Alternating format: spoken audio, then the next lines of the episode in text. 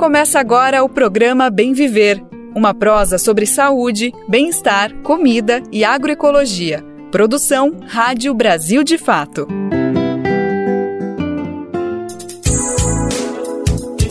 Olá, hoje é terça-feira, dia 9 de janeiro de 2024. É hora da gente aumentar o volume porque tem mais uma edição do nosso programa Bem Viver no Ar. Essa é uma produção do Brasil de Fato que destaca assuntos importantes para dia a dia buscar uma sociedade melhor.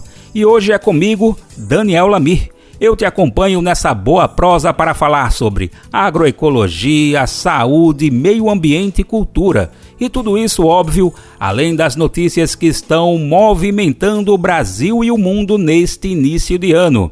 E olha, para quem está acostumado com o nosso titular que diz Vem comigo então, vem com a gente. Um recadinho da vez. É que o nosso amigo Lucas Weber tá de folga por hoje, viu? Mas amanhã ele tá de volta. Então bora nessa saber os destaques da edição de hoje que tá só começando.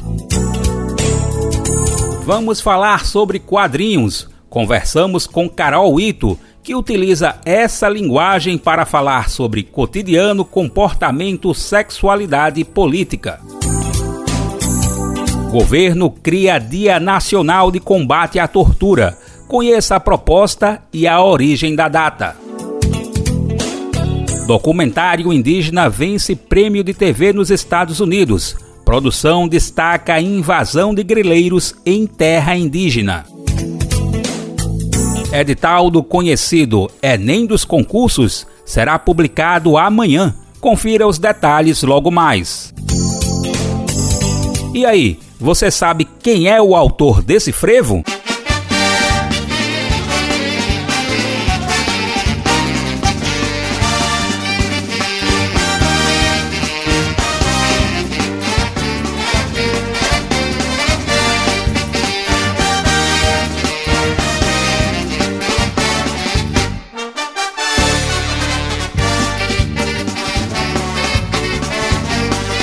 Bem Viver lembra o trabalho de Levino Ferreira, que permanece animando as ruas em Pernambuco e tem até bloco em sua homenagem.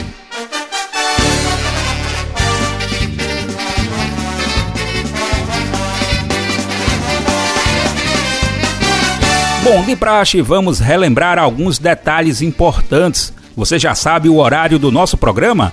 Nós temos um encontro marcado sempre de segunda a sexta-feira, a partir das 11 horas da manhã pelo rádio. Se você estiver em São Paulo e gosta de ouvir pelo tradicional radinho, presta atenção. O Bem Viver também é transmitido na Rádio Brasil Atual 98,9 FM na Grande São Paulo. E além do dial, entramos nesse horário pela internet na nossa rádio web no site radio.brasildefato.com.br. Também dá para ouvir no seu tempo a hora que você quiser. É só acessar o site do Brasil de Fato ou buscar o programa nas principais plataformas de podcasts, como Spotify, Deezer, Google Podcasts e iTunes. É muito fácil. O Bem Viver também conta com uma ampla rede de retransmissoras pelo país a lista dessas rádios está disponível no nosso site e olha, cresce dia após dia. E se você representa uma emissora e quiser entrar nessa rede, basta se cadastrar acessando o radio.brasildefato.com.br. Chegando lá, você clica em Como ser uma rádio parceira. Brasil de Fato 20 anos. Apoie e lute.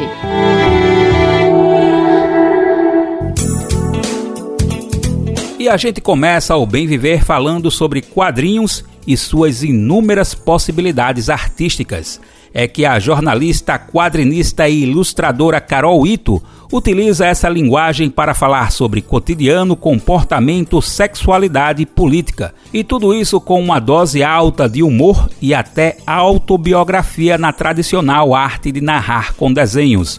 No ano passado, ela se tornou a primeira mulher a desenhar ao vivo no programa Roda Viva da TV Cultura.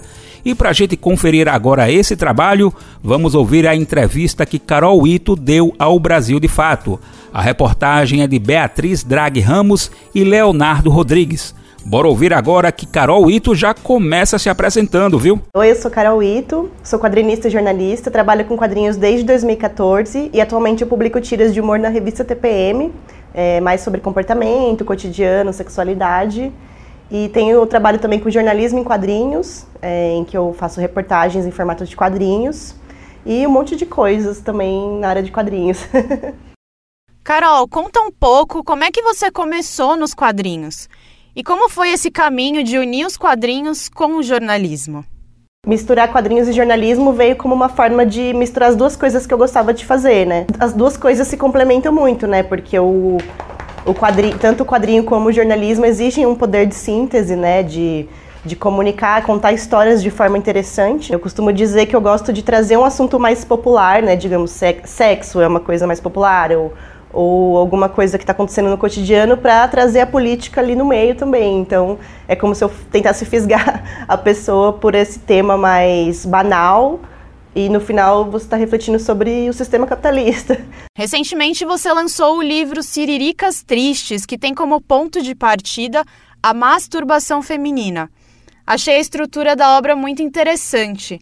Por que intercalar os quadrinhos sobre a sexualidade com tantos outros temas como os relacionamentos, tecnologia, meio ambiente e política, tendo a mulher como ponto central. O Siriricas Tristes é um livro que eu comecei a pensar na pandemia, né? Eu comecei a publicar quadrinhos semanalmente, né, durante a pandemia na revista TPM. E é isso, tem, tem assuntos ligados à sexualidade, à masturbação, né, que era uma coisa que eu, que eu tava muito empenhada na, durante a pandemia.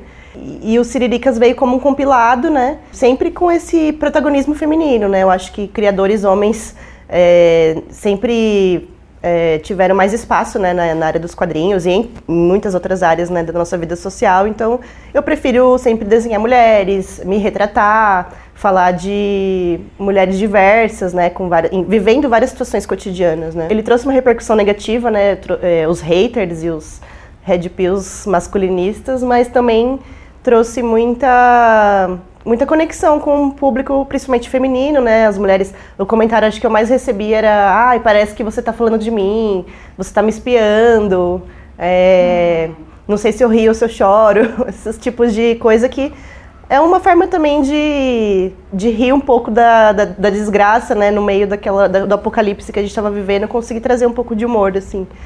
É, sobre a masturbação em si, né, que é um tema que eu abordo, eu acho que o, dif o diferente dessa série foi que eu trato de um jeito meio natural, assim, eu não falo como se fosse é, um grande tabu, embora ainda seja, né, por, até dá pra ver por conta da repercussão. E eu trato disso como se fosse uma coisa absolutamente normal, então acho que causa essa, esse estranhamento, mas ao mesmo tempo, pô, a gente tem que naturalizar esse papo, essa é, é, e muitos outros assuntos ligados à educação sexual, né, que é, no Brasil é muito precária. A gente sabe que falta muito uma educação libertária, uma educação que, que de fato informe e não fique só na, nas polêmicas, né, e, e nas apropriações de grupos que, que usam isso para trazer pânico para o debate, né, vide mamadeira de piroca e afins, né. Então a gente precisa de educação sexual para que esses assuntos deixem de ser tabu e deixem de ser usados como ferramenta de propagação de ódio, né? Principalmente ódio e misoginia contra mulheres. Para além da reação negativa, sobretudo de homens, houve um retorno positivo das mulheres ao lerem Siriricas Tristes? O que você tirou de impactos positivos dessa obra? O inteiro pesa mais do que metade fala da minha relação com a depressão e ansiedade e também uma leitura mais social, né, sobre essa pressão pela positividade, por, pela felicidade compulsória, que me incomoda bastante, principalmente na, na dinâmica da rede social. É, mas foi bem difícil eu querer botar isso no papel, porque é um assunto ainda estigmatizado, né? Acho que a primeira coisa que, eu, que me veio à cabeça foi, ai, e se pararem de me contratar para trabalho porque sabem que eu tenho essa condição, sabe? Embora eu tenha um acesso privilegiado a tratamento e, e acompanhamento em saúde mental, ainda assim é um estigma, né? Ainda assim as pessoas não entendem muito bem do que se trata, né? Principalmente se elas não vivem isso. Então eu fiquei bem reticente, mas eu pensei, pô, eu, é uma coisa que tanta gente passa, né? E, e não se fala de um jeito simples, né? Geralmente é, as leituras os, os, conteúdos sobre isso são, são pesados, então eu queria fazer uma coisa que tivesse uma linguagem mais leve, assim, e fosse introdutória também, não é um livro, um tratado sobre depressão, mas é uma coisa mais introdutória para quebrar o gelo sobre o assunto. Tem funcionado bem nesse sentido, assim, eu vejo muitos pais dando para filhos ou para parentes que estão passando por isso e às vezes nem sabem, né? Então é uma, um quadrinho legal para quebrar esse gelo, assim. Eu fiquei pensando, nossa, eu, eu falo de tanta coisa sobre mim no meu quadrinho, mas por que, que eu não falo disso? Eu, há tantos anos, né? Porque basicamente eu comecei a fazer mais quadrinhos quando eu estava numa crise depressiva, isso em 2013, 2014, que eu tinha muita insônia, então eu acabava desenhando para passar o tempo, né? Porque eu não conseguia dormir. Então, aí vieram os cartoons, vieram as primeiras tiras que eu fui fazendo e comecei a postar no Facebook na época e vi que outras pessoas se identificavam. Então, é, acabou virando meu trabalho hoje. e, eu, e ainda era um tabu porque eu fui desenhar sobre isso só agora. Trabalhar com quadrinho autobiográfico é muito louco porque é, é uma exposição, né? E você está sempre pensando, putz, será que eu precisava expor tanto? será que eu precisava é, falar desse assunto e colocar, me colocar como personagem, né? É, mas eu acho que a, o intuito é ser honesta, assim, com o que eu estou abordando e eu, eu gosto muito de ler quadrinho autobiográfico, então acabou sendo uma escola, assim, à parte. Você coloca muito de si e das suas vivências nos seus quadrinhos. Muitos deles têm um viés autobiográfico. E um dos assuntos que você também aborda é o da saúde mental. Como é esse processo de exposição das suas vivências nos seus quadrinhos? Eu também trabalho com jornalismo em quadrinhos, então sempre com pautas né, ligadas aos direitos das mulheres, direitos humanos. E essa reportagem do que eu ganhei o Herzog, ela, ela veio no, no momento pandêmico também. Eu já tinha feito alguns trabalhos na região da Cracolândia, até como redutora de danos, é, como voluntária, né, num, numa ONG de redução de danos. E aí eu fiquei muito, muito inquieta para saber o que estava acontecendo na rua, né? Porque a gente estava preso em casa e o que, que essas pessoas estão estão vivenciando, né? Nessa situação totalmente caótica. E, e pensei, eu já sabia que as mulheres é, da Cracolândia elas têm uma dificuldade muito grande com acesso à, à higiene básica, né? Como acesso a absorvente, calcinha é, banho, né? Todo mundo passa por isso lá. Então, eu fiquei muito curiosa para saber, curiosa e, e, perturbada, né, para saber o que, que elas estavam enfrentando nesse momento de, é, de, de, que com um monte de recomendação sanitária, né, que na rua é impossível de você aplicar. Então, já comecei a fazer umas matérias nesse período e pensei, por que não falar sobre as mulheres, né? Porque eu acho que matérias sobre Cracolândia geralmente entrevistam homens ou eh, falam de uma coisa como se fosse uma grande massa de pessoas sem nenhuma especificidade, né? Sem nenhum sem nenhuma vivência própria. Então, por que não falar das mulheres? E aí fiz a Três Mulheres da Craco, né, a reportagem que foi publicada na, na revista Piauí. E entrevisto três mulheres que, que vivenciaram esse período de diferentes formas, né? Uma é como é, uma pessoa que trabalha né, com mulheres na, na região da Cracolândia, que é a dona Carmen, que tem um coletivo é, que gera renda e formação para mulheres da região. A Laura Cruz, que é uma artista da, do território, ela é multi-performer e tudo mais. E, e a Daiane, que era uma moradora de rua, que foi parar na rua por conta da pandemia, porque ela foi demitida e ficou sem renda e foi morar na Praça Princesa Isabel. Então tentei fazer um, né, um, um apanhado, um, um mapeamento de várias realidades e foi um trabalho assim que mexeu muito comigo, né? Porque no fundo a gente tem angústias muito parecidas, né? A gente conversa, eu conversei muitas horas com cada uma delas, então a gente sempre chegava nos pontos comuns assim da, da angústia de ser uma brasileira nesse momento assim do, do país e e acho que essa reportagem o intuito dela é, é, é humanizar, né? Eu sei que essa palavra ela pode soar um pouco é, falar o óbvio, né, humanizar o, que, o humano, mas é isso, são pessoas desumanizadas diariamente que precisam ser ouvidas em narrativas pessoais, né, e não só como como no noticiário policial ou, ou de uma forma sensacionalista. Então, o meu objetivo era ser trazer uma narrativa diferente e que pudesse aproximar quem está na rua com quem não está na rua também. E quais são as suas perspectivas, vontades e anseios para o futuro com relação ao jornalismo e aos quadrinhos? Bom, Roda Viva, nunca imaginei que eu estaria lá. Eu lembro de assistir né, na, na infância e adolescência e falar, nossa, que trabalho legal. Será que tem mais gente que faz isso? Mas não, né? Era só o Caruso. E quando me convidaram, né, para ocupar aquela cadeira, né, do, do artista tão importante, né, na, na área do, da charge no Brasil, eu fiquei, eu pensei em negar, assim, eu fiquei bem insegura, mas falei, não, acho que é o momento de ter uma mulher desenhando, né, porque mesmo que ele, falei, cara, vou ser a primeira mulher a sentar nessa cadeira em 35 anos, acho que 35. As mulheres no quadrinho, né, principalmente, têm que ocupar mais espaços, principalmente na imprensa, eu acho que falta muita mulher na imprensa ainda, a gente não se vê muito nos jornais, nas revistas. É, historicamente existiram quadrinistas mulheres muito importantes, né, até que faziam quadrinhos contra a ditadura, por exemplo, mas hoje em dia pouca gente fala sobre elas, elas não estão nas coletâneas, nos documentários. Então, eu torço e luto para que isso não aconteça no futuro. Assim, a gente está fazendo os nossos registros agora e a gente tem que estar tá no espaço público debatendo também com a nossa arte. E quais são as suas perspectivas, vontades e anseios para o futuro com relação ao jornalismo e aos quadrinhos? Eu quero que meus livros se espalhem mais pelo país e que eles cheguem em pessoas e mulheres que, que precisam dessas leituras e quem sabe não só no país, né, como fora dele. Uhum. e eu penso em fazer algo também com jornalismo em quadrinhos, que eu ainda não tenho uma publicação, é, um livro impresso e tal. Então talvez eu pense em alguma coisa nesse formato. Eu tenho várias ideias, né? Minha cabeça não para, então eu, eu fico, não, esse ano eu vou ficar tranquila, eu vou só divulgar aqui minhas coisas, mas não, aí sempre quero fazer um projeto novo. então eu vou.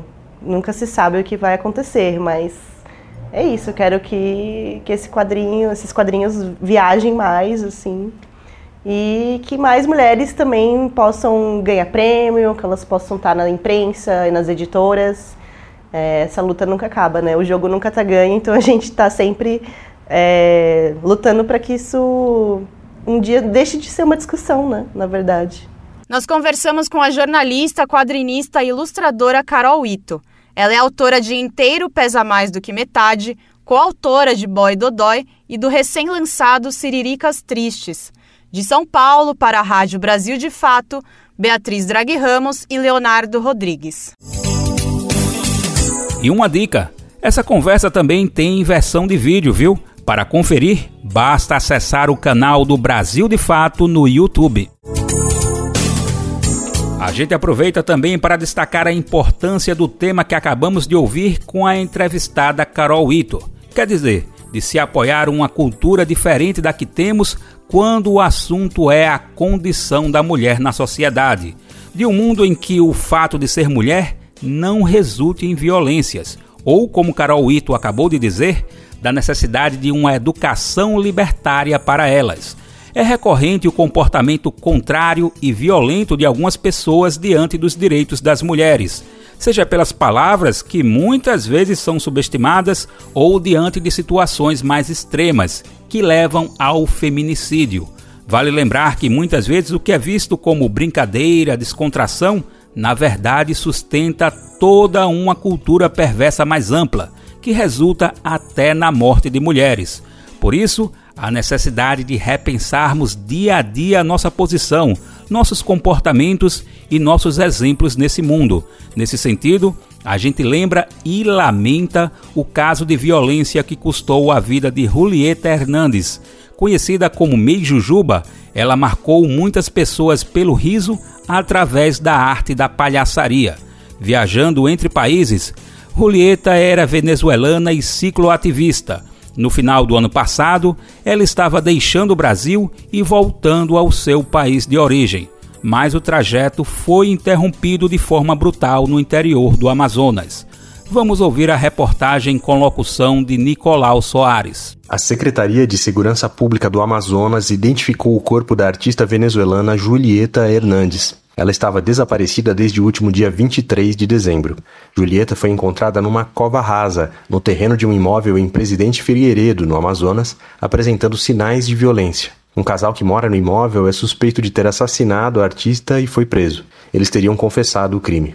Os suspeitos são Tiago Agles da Silva e Deliomara dos Anjos Santos. Julieta fazia parte do grupo de artistas e cicloviajantes Pé Vermelho. A venezuelana viajava de bicicleta rumo ao seu país de origem quando desapareceu. Ela também integrava o Circo de Soleides, que se pronunciou sobre o caso em um comunicado. Aspas. Você, com sua gigante grandeza contida em seu nariz, nos ensinou que é preciso ter a coragem para seguir pedalando.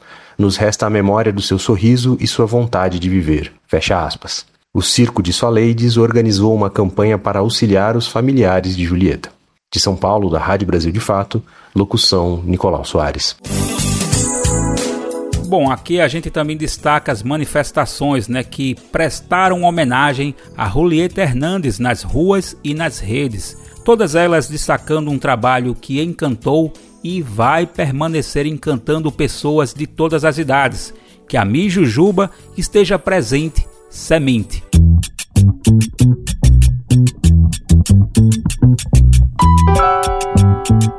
Oi, pessoal. Eu sou Rosana Fernandes, da Coordenação Política Pedagógica da Escola Nacional Florestan Fernandes. E hoje eu tenho um convite especial para você. A Escola Nacional Florestan Fernandes precisa do seu apoio para continuar promovendo a formação política da classe trabalhadora.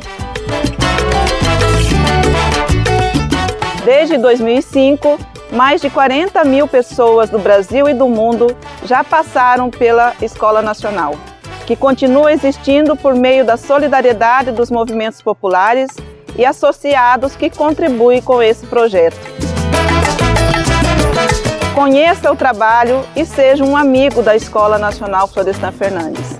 Acesse www.amigosenff.org.br e saiba mais.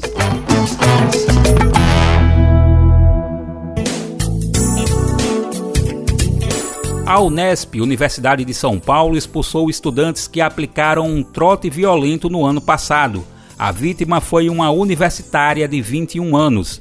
A gente confere agora na reportagem de Leandro Martins, da Rádio Agência Nacional. Quatro alunos acusados de aplicar um trote violento contra uma universitária de 21 anos foram expulsos da Faculdade de Engenharia e Ciências da Universidade Estadual Paulista, a Unesp. Outros quatro estudantes foram suspensos por 120 dias e um nono investigado por 45 dias. O caso aconteceu em julho do ano passado, mas a divulgação das punições dos envolvidos foi feita no dia 2 deste mês.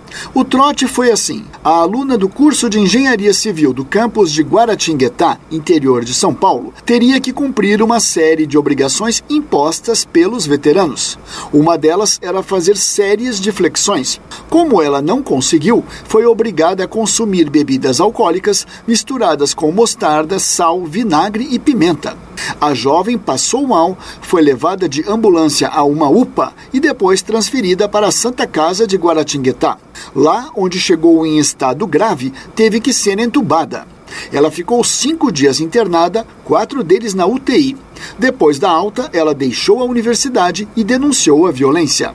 Segundo nota da Unesp, além das medidas administrativas da instituição contra os alunos, um inquérito policial vai apurar o crime de lesão corporal grave, atribuído aos sete alunos que teriam participado do trote. A universidade informou ainda que serão criadas campanhas permanentes de conscientização e combate ao trote. A Polícia Civil apura o caso, mas não divulgou os nomes dos estudantes envolvidos. Da Rádio Nacional em São Paulo, Leandro Martins. E aqui no Bem Viver a gente destaca a importância das denúncias em todas as situações de violência. Além das medidas administrativas da universidade, o caso precisa passar pela esfera da justiça.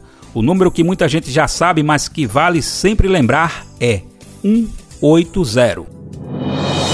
A ABJD é a Associação Brasileira de Juristas pela Democracia. Defende o Estado democrático de direito, a presunção de inocência, o devido processo legal e o acesso à justiça. A ABJD é a única organização do Brasil que reúne todas as categorias de juristas do estudante à juíza, da servidora do sistema de justiça ao defensor público. Juristas democráticos são essenciais para evitar retrocessos e avançar nos direitos e garantias. Faça parte da ABJD. Entre no site e associe-se a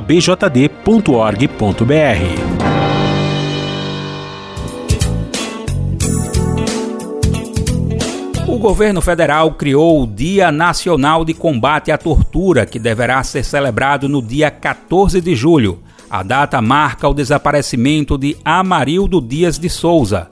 Ele era pedreiro e foi morto e torturado por policiais militares em 14 de julho de 2013, no Rio de Janeiro. Vamos saber um pouco mais sobre o assunto na reportagem com locução de Nicolau Soares. O governo federal instituiu o Dia Nacional de Combate à Tortura, que deverá ser celebrado a partir de agora todo dia 14 de julho. A informação foi publicada no Diário Oficial da União desta segunda-feira. A data marca o dia em que o pedreiro Amarildo Dias de Souza foi sequestrado, torturado e assassinado por policiais militares na comunidade da Rocinha, no Rio de Janeiro, em 2013. De acordo com a denúncia do Ministério Público do Rio de Janeiro, o episódio teria contado com a participação de 25 PMs da Unidade de Polícia Pacificadora. Oito foram condenados e 17 foram absolvidos. Em agosto do ano passado, o STJ, Superior Tribunal de Justiça, acolheu um recurso do Ministério Público Estadual e aumentou a pena dos oito policiais militares. Eles foram condenados pelos crimes de tortura seguida de morte e ocultação do cadáver de Amarildo. O colegiado considerou como circunstâncias que autorizam o aumento das penas a repercussão internacional dos crimes. A justiça também levou em conta o fato de que o corpo não foi recuperado mais de 10 anos após o sumiço do pedreiro. A pena mais alta entre os oito réus ficou em 16 anos, 3 meses e 6 dias de reclusão. Da Rádio Brasil de Fato, com informações da redação no Rio de Janeiro, locução Nicolau Soares. Bom, e que a data sirva também para se avançar contra todas as formas da cultura de ódio nas abordagens policiais em todo o país. A gente aproveita para destacar um exemplo dessa realidade no Rio de Janeiro, cidade onde Amarildo vivia. De acordo com o Instituto Fogo Cruzado, nos últimos sete anos, 601 crianças e adolescentes foram baleados na região metropolitana da cidade. Os dados foram registrados entre 5 de julho de 2016 e 8 de julho de 2023, quando 267 foram mortos e 334 ficaram feridos. De uma forma geral, a cada quatro dias, um jovem é baleado no Rio. Racismo em pauta. É comum a gente ouvir a expressão cabelo ruim quando alguém se refere ao cabelo afro, devido à sua textura crespa. A ideia vem da cultura de que bom é ter cabelo liso, mas além de equivocado, esse é um termo muito racista que prejudica a autoafirmação da estética negra. Em vez de cabelo ruim, fale cabelo crespo ou cacheado. Racismo em pauta. Uma campanha Senado Federal. Agora a gente destaca as denúncias de violências em terras indígenas. É que um documentário sobre a luta do povo Urueu-Uauá venceu o prêmio Emmy nos Estados Unidos. O vídeo O Território acompanha o embate entre o povo originário e grileiros no território indígena. Vamos saber mais na reportagem de Gabriela Moncal, com locução de Douglas Matos. Eles querem acabar com o povo indígena, acabar com os isolados. A gente não vai permitir que aconteça, não. Você acabou de ouvir um trecho do trailer do documentário O Território, dirigido pelo estadunidense Alex Pritz, que revela a luta do povo Urueu-Auau em defesa da terra indígena da etnia em Rondônia e que ganhou o Emmy Internacional na noite do último domingo, dia 7. O filme venceu na categoria de mérito excepcional em documentário, deste que é o maior prêmio da televisão norte-americana. Ivaneide Bandeira Cardoso, conhecida como Neidinha, é uma das protagonistas do longa-metragem e esteve presente na cerimônia. Nas redes sociais, com o troféu nas mãos, ela falou sobre a sensação de felicidade após o anúncio do prêmio. Eu estou muito emocionada porque eu tentei não pensar se a gente ia ganhar ou não, porque para mim já era muito importante ter sido indicado.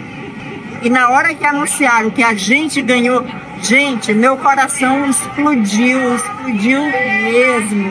Eu estou muito, muito feliz porque este filme representa muito para os povos indígenas, representa muito para a nossa luta, para a nossa luta por território. É isso. Esse prêmio é de vocês, povos indígenas. Ao lado de Neidinha, também estiveram na cerimônia do Emmy no Peacock Theater em Los Angeles, nos Estados Unidos, Bitate Urueu Chai Surui e Gabriel Ushida. Assim que receberam o prêmio, Chai e Gabriel também falaram sobre a importância do reconhecimento internacional para a causa indígena. Ganhamos o Emmy, eu estou muito feliz, não sei nem como explicar essa emoção, né? Esse Emmy é para todos os povos indígenas do Brasil, para toda a nossa luta, para mostrar né, que a nossa voz está sendo ouvida, mostrar a importância dos nossos territórios. E gente, ganhamos. Isso aqui merece meu povo, principalmente minha comunidade, meu povo Uauau, minha associação de Paú. Trabalho que não é só meu, principalmente é nosso. É, muito feliz com isso, é, representando minhas lideranças. E é isso, gente. Vencemos e até mais por vir futuramente. Gravado no momento da ascensão eleitoral de Bolsonaro, antes de ele vencer o pleito de 2018 e ao longo dos anos seguintes, o filme acompanha o embate, as táticas e intenções de indígenas e grileiros no território Urueu-Auau, em Rondônia, o custo, muitas vezes com derramamento de sangue, de defender o território contra as invasões de grileiros fica explícito com o assassinato de Ari Urueu o indígena de 33 anos que participava da fiscalização do território contra a extração de madeira ilegal, foi morto em 17 de abril de 2020, em circunstâncias ainda não inteiramente elucidadas. O trailer do documentário O Território está disponível na versão online dessa reportagem no site do Brasil de Fato. De São Paulo, da Rádio Brasil de Fato, com reportagem de Gabriela Moncal. Locução: Douglas Matos. E a gente destaca agora uma iniciativa interessante para valorizar a produção feita pelos povos originários. É que um selo de identificação vai atestar a origem de produtos feitos por indígenas no Brasil, o símbolo será oferecido gratuitamente. Os povos indígenas devem solicitar o atestado junto ao Ministério do Desenvolvimento Agrário. Então, Bora entender um pouco mais na reportagem com locução de Kaique Santos. Um selo de identificação vai atestar a origem de produtos fabricados por pessoas, organizações indígenas do Brasil. A iniciativa foi lançada pela FUNAI, a Fundação Nacional dos Povos Indígenas, e por dois ministérios. São eles o dos Povos Indígenas e o Ministério do Desenvolvimento Agrário e Agricultura Familiar. O selo pretende valorizar e garantir a origem dos produtos. O símbolo poderá ser usado para confirmação de origem de produtos agrícolas e artesanais, desde que feitos exclusivamente pelos povos originários. Os produtos, quando expostos, deverão ter indicação das etnias que os produziram. O selo foi lançado oficialmente na última sexta-feira, dia 5, em publicação no Diário Oficial da União. O documento dá detalhes sobre o processo de solicitação do selo, que deve ser pedido formalmente junto ao Ministério do Desenvolvimento Agrário. Além de apresentar uma lista dos produtos que receberão as investigações, os solicitantes deverão fornecer breves descrições dos processos produtivos Além disso, a lista de produtores e informações sobre os povos aos quais pertencem. Todos os produtos autorizados serão listados nos sites do Ministério e da FUNAI. A presidenta da FUNAI, Joênia Wapichana, destacou que para o órgão e para os povos indígenas, esse é um avanço no reconhecimento dos produtos de origem indígena. Ela disse que esses produtos têm sido caracterizados pela sustentabilidade, trabalho coletivo, a importância da terra e de sua demarcação e proteção. De São Paulo, da Rádio Brasil de Fato, com informações da redação, locução Kaique Santos. Brasil de Fato uma visão popular do Brasil e do mundo. Leia e ouça as informações que mais interessam no seu dia. Política, economia, direitos humanos, cotidiano, saúde e cultura tratados com pluralidade e diversidade jornalistas, articulistas e movimentos populares reunidos em um só veículo. Esse é o Brasil de Fato conteúdos em texto, áudio e vídeo que informam e contribuem na luta por uma sociedade mais justa e fraterna. Quer ficar por dentro? Então acesse brasildefato.com.br.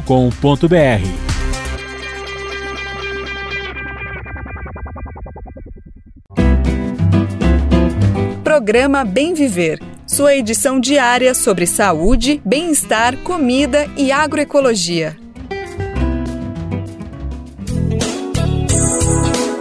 O papo agora é sobre o direito das pessoas nas cidades privatizadas. Vez por outra, a gente destaca por aqui a indicação de produções da Rede Brasil de Fato por todo o país. No Rio Grande do Sul, por exemplo, um programa muito bacana é o Podcast de Fato.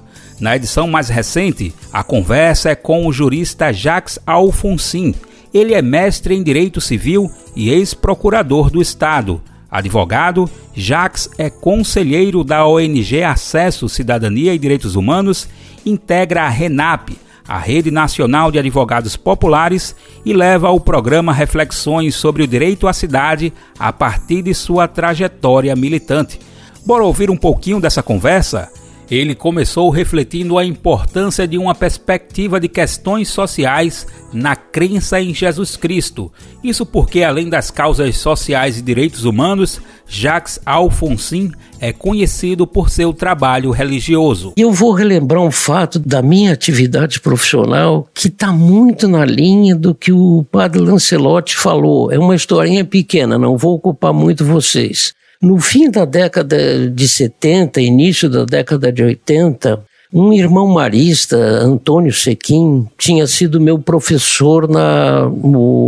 Eu fui interno no Colégio Rosário e ele tinha sido meu professor lá e me conhecia como advogado, procurador do Estado e tal. E me pediu para fazer para estar presente numa reunião que estava preparando uma ocupação de 42 hectares em Canoas. Hoje, Vila União dos Operários, uma, um bairro quase inteiro lá, e que servia de corrida de cavalos na época, uma coisa, uma mudança qualitativa extraordinária, se trocar a corrida de cavalos por moradia, né?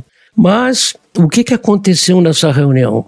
O irmão Antônio convidou o pessoal a meditar um pouquinho sobre a passagem, a passagem bíblica do nascimento de Jesus Cristo, né? aquela dificuldade toda, chegou José com aquele uh, montado naquele burro, deixou Nossa Senhora, tirou Nossa Senhora do lombo do burro, e levou para um coxo ali, uma manjedoura e tal, né? mais ou menos como a Cracolândia do padre Lancelotti, né? a criança nascida nas piores condições, né? e ele sempre tinha o costume muito bom de convidar o povo a comentar o que tinha sido aquela palavra, né? E a timidez do povo, naturalmente, com, tem pessoas estranhas presentes, não, ninguém queria se manifestar. Aí lá no fundo da sala se levantou uma pessoa que mudou toda a minha vida de advogado, e era um negro, justamente um, um, um oprimido, um, né? e disse o seguinte: eles também não tinham teto, se referindo a, a José, Maria e a criança, né? Vocês vejam a atualidade dessa manifestação do padre Lancelotti e desse negro lá no fim da década de 70. O que foi toda a história desse Natal ficou de tal forma deturpado com o tempo, né, que a gente não se dá conta que aquele que é considerado, e inclusive pela Igreja Católica, pelos cristãos em geral, né, como um Deus, nasceu nessas condições aí, né. Adiante na conversa, Jacques Alfonsin analisou as estruturas institucionais como reflexo de uma hegemonia. Especificamente, ele destacou a questão legislativa diante dos direitos populares. Se vocês me permitem, isso também me, me leva a mostrar, em grande parte, como a RENAP, a Acesso e todas essas muitas ONGs que defendem direitos humanos, né, refletem isso, de, de uma, uma espécie de questionamento da própria lei, enquanto ela é manifestação de um poder de opressão do povo e não de libertação, como a teologia da libertação procura uh, resgatar. Né? Há um, morreu agora, um, acho que a questão de meses, o Franz Henkelmer é um pensador uh, que conviveu com Oscar Romero na, na, na, reação contra a ditadura de El Salvador, né? e conviveu com João Sobrino, outros teólogos da libertação, e um homem que escreveu um livro extraordinariamente é, provocativo, A Maldição que Pesa sobre a Lei. E ele explora um pensamento do Marx, imagina, que ele atribui inspirado por São Paulo.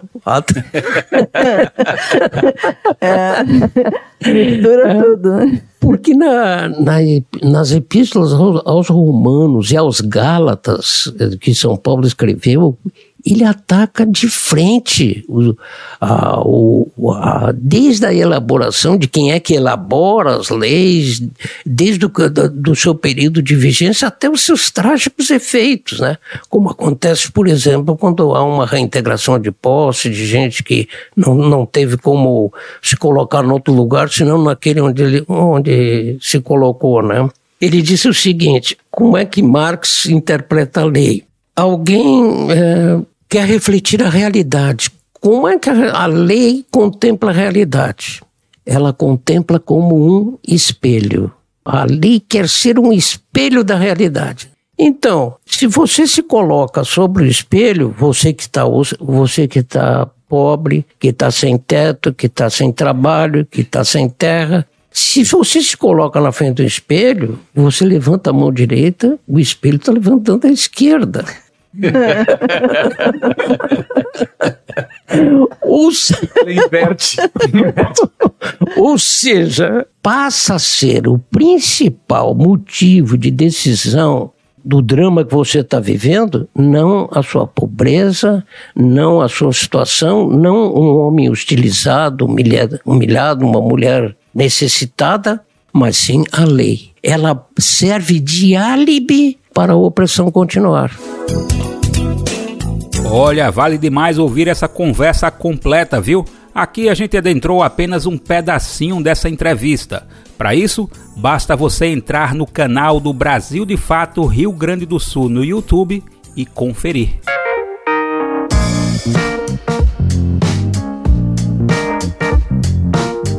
Oi, pessoal. Eu sou Rosana Fernandes, da Coordenação Política Pedagógica da Escola Nacional Florestan Fernandes. E hoje eu tenho um convite especial para você. A Escola Nacional Florestan Fernandes precisa do seu apoio para continuar promovendo a formação política da classe trabalhadora. Desde 2005, mais de 40 mil pessoas do Brasil e do mundo já passaram pela Escola Nacional que continua existindo por meio da solidariedade dos movimentos populares e associados que contribuem com esse projeto. Conheça o trabalho e seja um amigo da Escola Nacional Florestan Fernandes. Acesse www.amigosenff.org.br e saiba mais.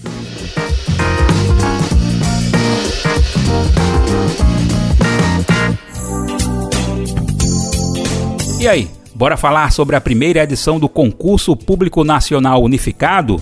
Sobre o assunto, eu destaco um texto que está no site brasildefato.com.br e trata do primeiro edital desse concurso, que passou a ser apelidado de Enem dos Concursos. Tá pensando em participar? Então fica de olho que esse edital será publicado amanhã, dia 10. Com o anúncio serão apresentados detalhes sobre o conteúdo das provas, critérios de classificação e número de vagas. O Ministério da Gestão e da Inovação em Serviços Públicos já confirmou que as inscrições acontecerão entre os dias 19 de janeiro e 9 de fevereiro. As provas estão marcadas para 5 de maio e serão realizadas em 217 cidades espalhadas por todo o país. Para conferir a lista completa de municípios que receberão as provas da primeira edição do chamado Enem dos Concursos, você pode conferir um link na matéria publicada no brasildefato.com.br. Quem se inscrever precisa também ficar de olho no cronograma oficial, que prevê a divulgação dos cartões de confirmação de inscrição em 29 de abril, ou seja, menos de uma semana antes da realização das provas. Já os resultados preliminares devem ser divulgados no dia 3 de junho. Se tudo ocorrer como previsto pela pasta, Em 30 de julho será publicado o resultado definitivo da primeira edição do Concurso Público Nacional Unificado e as pessoas aprovadas serão convocadas para posse e curso de formação a partir de 5 de agosto. O conhecido Enem dos concursos foi uma iniciativa lançada pelo governo Lula para acelerar a contratação de servidores públicos. O objetivo é retomar a capacidade de atendimento de diversos órgãos federais após a perda de 73 mil servidores ao longo dos governos de Michel Temer, do MDB, e Jair Bolsonaro, do PL. Nesta primeira edição, dezenas de órgãos públicos, como ministérios, fundações e agências, se manifestaram e vão receber trabalhadores selecionados pelo concurso unificado. A previsão é de convocação de cerca de 6.600 aprovados. Entra agora em brasildefato.com.br e confere mais. Você adora ler, ama livros e gostaria de entender melhor o nosso país? Imagine receber todo mês um kit com um livro e um dossiê que te ajuda a entender a nossa sociedade hoje, por um preço baixinho e com frete grátis para todo o Brasil. Este é o Clube do Livro da Expressão Popular. Para saber mais, acesse o site expressãopopular.com.br e escolha seu plano. Assine agora! Expressão Popular 20 anos na Batalha das Ideias.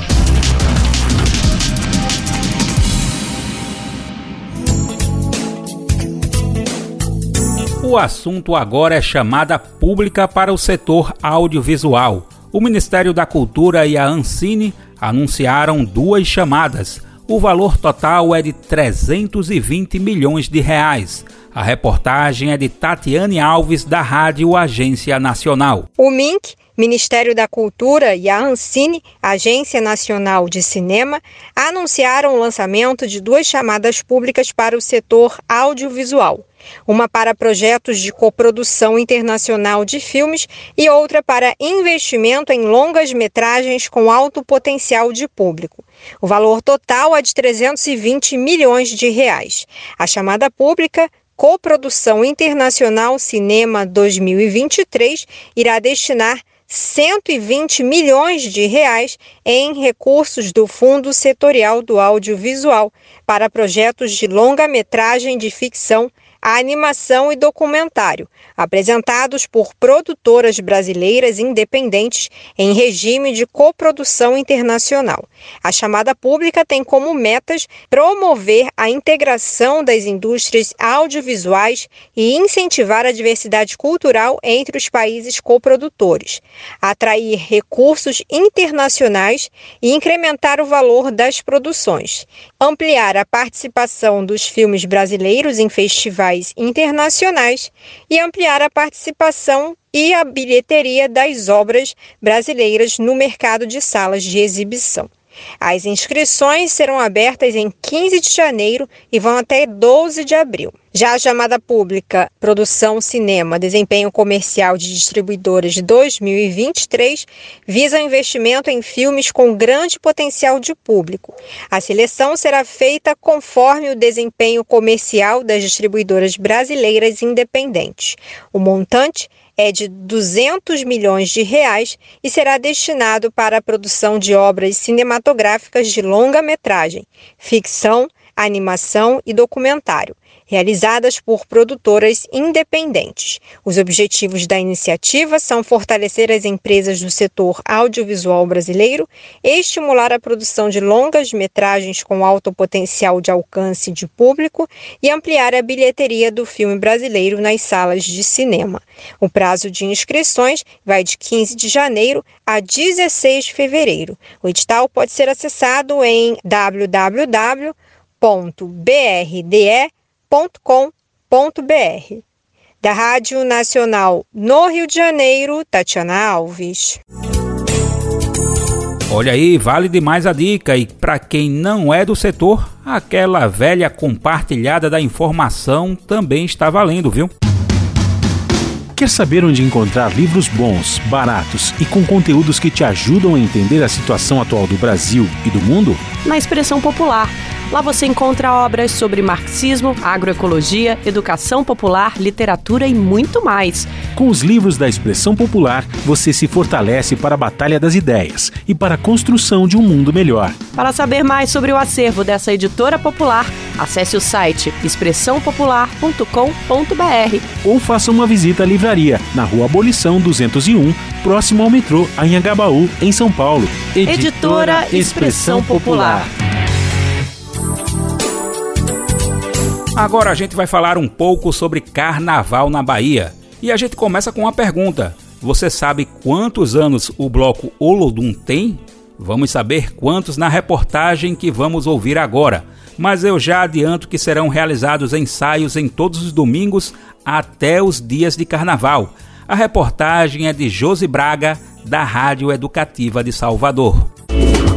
Olodum quando invade a avenida cantando é só alegria o corpo agita, não quer mais parar. Com mais de quatro décadas de história, o maior bloco afro-percussivo de Salvador vai realizar durante todos os domingos do primeiro mês do ano ensaios gratuitos. Segundo Jorginho Rodrigues, presidente do Ludum, os domingos musicais, além de apresentar uma prévia do carnaval, também vão realizar um resgate de memórias. A gente está completando em 2024 45 anos de fundação do Bloco Ludum. E estamos felizes em poder presentear nossa cidade, nosso povo, com uma série de eventos que vão começar em janeiro, com os tradicionais ensaios do, do Bloco Ludum, aberto ao público, é num formato que a gente já fez há muito tempo atrás, né, nos anos 90, nos anos 80, e que deu força ao Ludum para ser o que é hoje. Então, a partir de 7 de janeiro, todos os domingos, a gente terá um encontro entre a percussão do Ludum, nossos cantores, e o público que ama e curte as músicas do Lodum, a cultura do Lodum e o samba reggae produzido pela, pela nossa turma. Os fãs também vão ganhar presentes nessa comemoração especial. Além dos ensaios gratuitos, o presidente do grupo confirmou que este ano terá a suspensão das cordas por dois dias no carnaval. A gente vai às ruas esse ano com o Bloco Lodum, dois dias sem cordas. Na sexta-feira, desfile tradicional do Lodum saindo do Pelourinho, indo ao Campo Grande, depois fazendo o desfile pelo centro histórico. Né?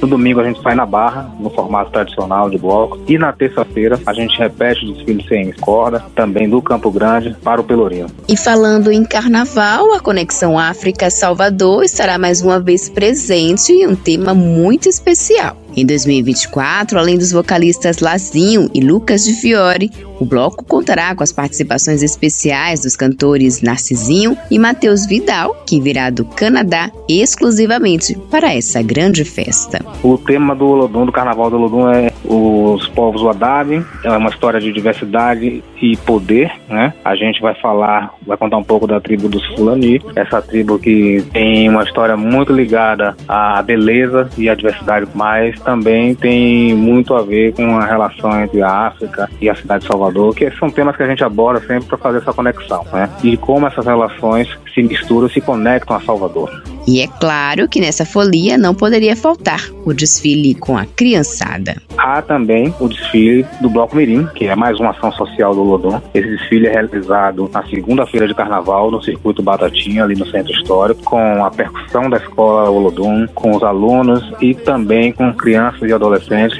de toda a cidade. Da Rádio Educadora de Salvador, Josi Braga. Vou descer de Olodum, amor, de Olodum, eu sei que vou, oi, oi. Uma edição do Domingo Musical com o bloco Olodum já aconteceu. Foi no último dia 7, mas ainda serão realizadas apresentações nos dias 14, 21 e 28 de janeiro. Há exatos 54 anos, o frevo se despedia do compositor e instrumentista Levino Ferreira. Ele iniciou sua vida artística na cidade em que nasceu, Bom Jardim, no estado de Pernambuco. No começo da década de 30, suas composições começaram a se tornar conhecidas em Recife, capital pernambucana. Em 1935, aos 45 anos de idade, a convite do maestro Zumba, ele se mudou para o Recife. No mesmo ano, teve seu frevo, Satanás na Onda, escolhido como vencedor do concurso de frevos do Recife.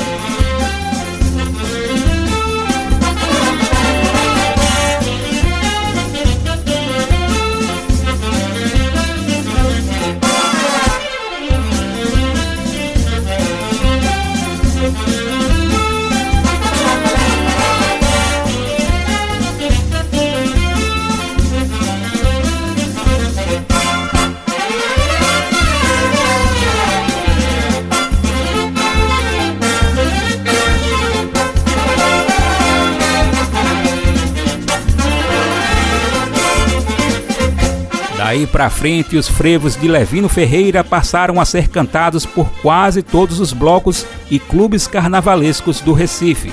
Um exemplo é Lágrima de Fulião, que teve a participação de Léo Gandelman.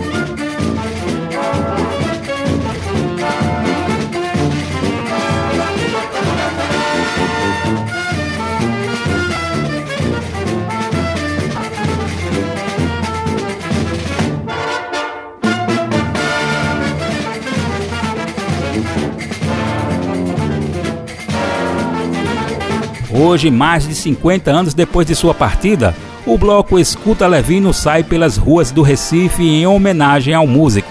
As saídas são sempre na noite de quinta-feira no centro do Recife, antes dos dias oficiais de carnaval, ou seja, daqui a um mês.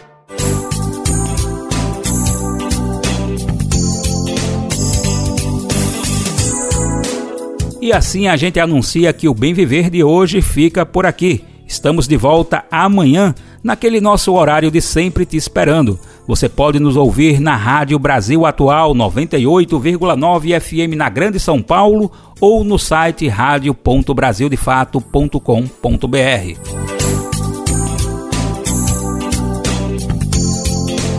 O programa vai ao ar em diversas rádios pelo país. A lista completa de emissoras que retransmitem o Bem Viver você encontra no nosso site na matéria de divulgação diária do programa. Aproveitamos também para agradecer esses veículos por estarem com a gente. O Bem Viver também fica disponível como podcast no Spotify, Deezer, iTunes e Google Podcasts. A apresentação e roteiro do programa de hoje foi comigo, Daniel Lamir. Edição e produção de Daniel Lamir e Douglas Matos. Trabalhos técnicos de Lua Gatinone, Adilson Oliveira e André Paroche. Coordenação de Rádio e TV Monize Ravena. Direção de Programas de Áudio Camila Salmásio. Direção Executiva Nina Fidelis. Apoio Equipe de Jornalismo do Brasil de Fato. Você ouviu o programa Bem Viver, uma prosa sobre saúde, bem-estar, comida e agroecologia. Produção Rádio Brasil de Fato.